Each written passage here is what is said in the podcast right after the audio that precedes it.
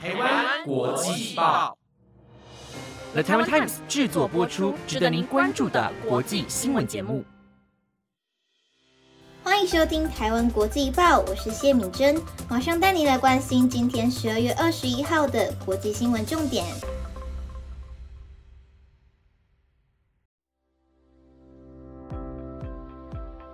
各位听众朋友们，晚安！马上带你来关心今天的新闻内容有：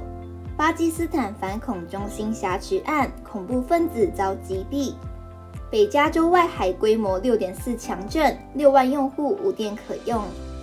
中国各地推流感药限购令，抢药潮蔓延港台泰；意大利启用词典计划，保障女性安全；英国法院裁定将寻求庇护者送至卢安达合法。卢安达政府与人民为何举双手赞成？那如果你有兴趣想了解的话，那就继续听下去哦。首先带你关心第一则新闻：巴基斯坦反恐中心挟持案落幕，三十三恐怖分子被击毙。巴基斯坦西北部城市巴努反恐中心挟持案事发近四十个小时后落幕，三十三名恐怖分子均被巴基斯坦攻坚部队击毙，人质全数平安获救。十八号晚间，被关押在巴努反恐中心的三十三名恐怖分子从守卫身上夺枪成功，进而控制反恐中心，挟持包括军警在内众多人质，要求巴基斯坦当局把他们空运到阿富汗。巴基斯坦国防部长阿瑟夫表示，巴基斯坦陆军特别行动队今天午后攻坚，约两个半小时后收复反恐中心。过程中有两名士兵阵亡，另十余人受伤，所有恐怖分子均被击毙。巴基斯坦塔利班运动十九号发表声明，宣称这起挟持事件是他们所为，但阿瑟夫则说这批恐怖分子来自不同的组织。TTP 长期在巴基斯坦攻击军警及政府单位，诉求是加严执行伊斯兰法。释放被关押成员及减少政府军在部落地区的驻扎人数。巴基斯坦近来发生多次的恐怖袭击事件，十八号恐怖分子也突袭巴努一所警察局，造成四名警员丧生。十九号，一名情报局人员在白夏瓦市被枪杀。北瓦兹里斯坦发生自杀式攻击，造成一名士兵及两名平民死亡。库兹达也发生爆炸案，二十人受伤。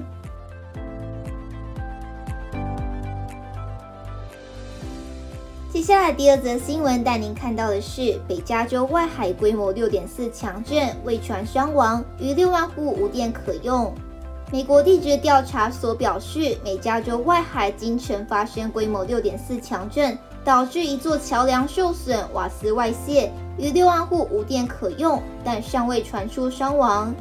地震发生在凌晨两点三十四分，震源深度十六点一公里，震央位于加州洪堡郡小镇芬戴尔西南西方约十二公里处。芬戴尔距离旧金山约有四小时车程。当地媒体和社区媒体用户表示，地震后芬戴尔发生多起瓦斯外泄与断电状况，还有至少一座建筑物起火燃烧。当地媒体报道，加州公路巡逻队正处理芬戴尔连外桥梁出现裂缝的通报。自称住在红堡郡的推特用户艾乐说：“这场地震实在太疯狂了，摇晃时间长达十五至二十秒。”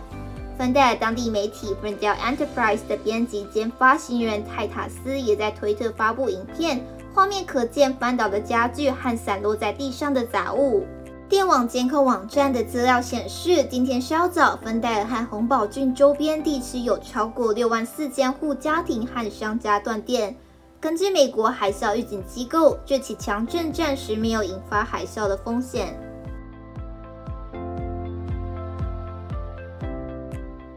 接下来，下一则新闻带您关心的是，中国各地推流感药限购令，抢药潮蔓延港台泰。由于中国疫情爆发，南京会每天向市场投放两百万颗退烧药，每名顾客限买六颗。珠海市场监管局宣布，布洛芬等退烧药需拆开贩售，客人要以身份证实名购买，每人每周限购一款，每款最多六颗。北京市政府亦要求药店把大包装退烧药拆散贩售，并增加发烧门诊数目至逾一千两百间。贵州贵阳市呼吁无症状患者不要用药。湖北有红十字会呼吁各界捐出退烧药和莲花清瘟。在周二的国务院联防联控机制记者会上，中国卫健委发言人米峰说，当前疫情防控的当务之急是保障好群众的就医用药，当局要多平台扩大医疗服务供给，增加药品供应，迅速分流轻症患者，扩容重症救治资源。重点强化农村防控和健康服务。市场监管局公布立案查处十宗违规销售药物和医疗用品的案例，分别来自北京、上海、广州、湖北和浙江等地。当中一半涉及大幅哄抬药物和快筛包价格，例如把莲花清瘟胶囊大幅加价两倍。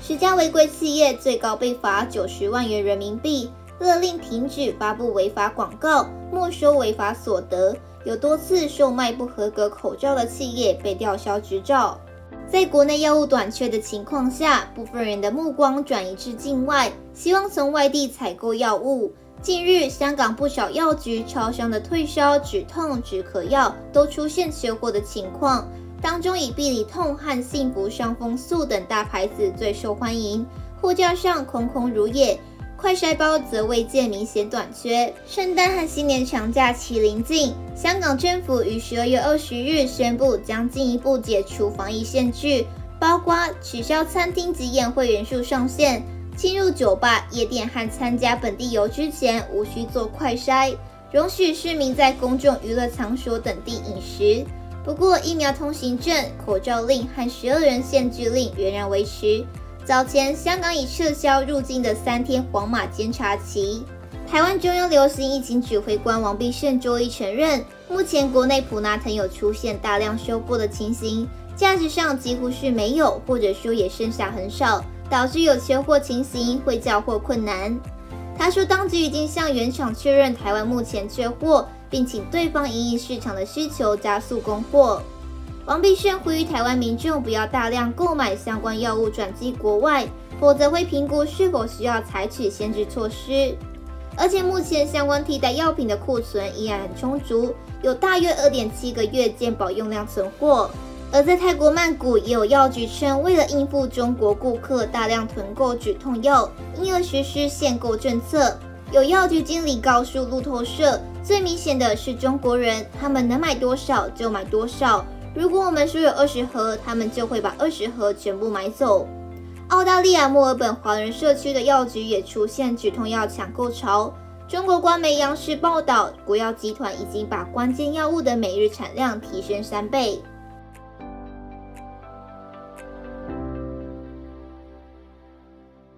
接下来下一则新闻带您关心的是，意大利紫点计划创造对女性更安全的城市环境。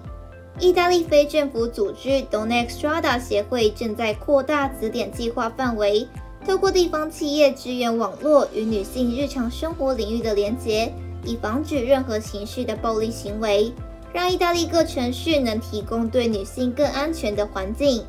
已实施于两年的词典计划，如今也在罗马正式启动。Donna Strada 协会希望透过地方企业的内部训练，提高员工对骚扰和暴力的认识。以利基于性别的暴力受害者得到帮助和资源，真正的为女性创造安全的环境。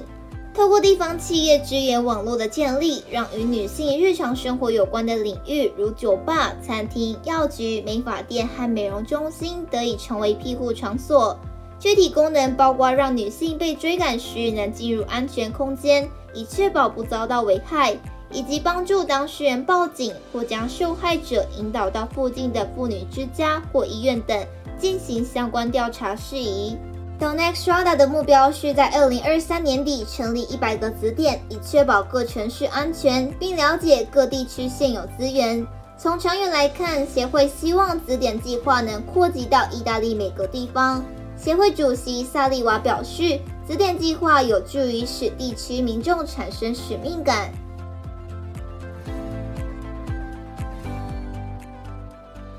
最后一则新闻带您关心的是，英国法院裁定将寻求庇护者送至卢安达合法，卢安达政府与人民为何举双手赞成？伦敦高等法院于二零二二年十二月十九日裁定，英国政府将非法入境的寻求庇护者送往非洲中部偏东国家卢安达的计划合法，且并未违反联合国关于难民地位的公约以及英国国内相关立法的法律义务。消息一出，部分维权组织寻求庇护者的辩护律师对此深表不满。美国国家公共广播电台指出，包括联合国难民事务高级专员办事处、英国人权团体关怀加来拘留行动与英国公共和商业服务联盟，皆对该决议表示反对及担忧。英国律师卢卡斯对此认为，英国这项驱逐寻求庇护者的政策应该被废止，其称。我们正在努力确保这些寻求庇护者不会被移转到一个与他们毫无关联、连基本人权可能都不会受到尊重的国家。然而，卢安达政府对此却乐见英国法院裁决通过，并展现出欢迎寻求庇护者的开放态度。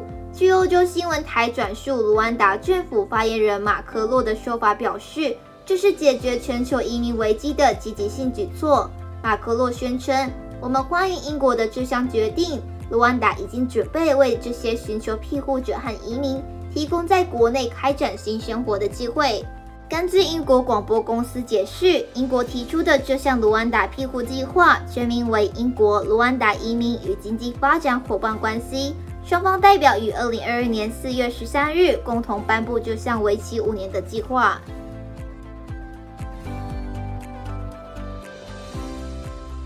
那以上就是今天的台湾国际报新闻内容，由了台湾 Times 制作播出。如果有任何的想法，都欢迎在 Apple Podcast 或者是 IG 私讯我们哦。那提醒大家，最近天气变冷了，要多穿一点衣服。圣诞节快要到了，在这边祝福大家圣诞节快乐，也祝福大家有一个美好的圣诞夜晚哦。感谢大家的收听，我们下次见。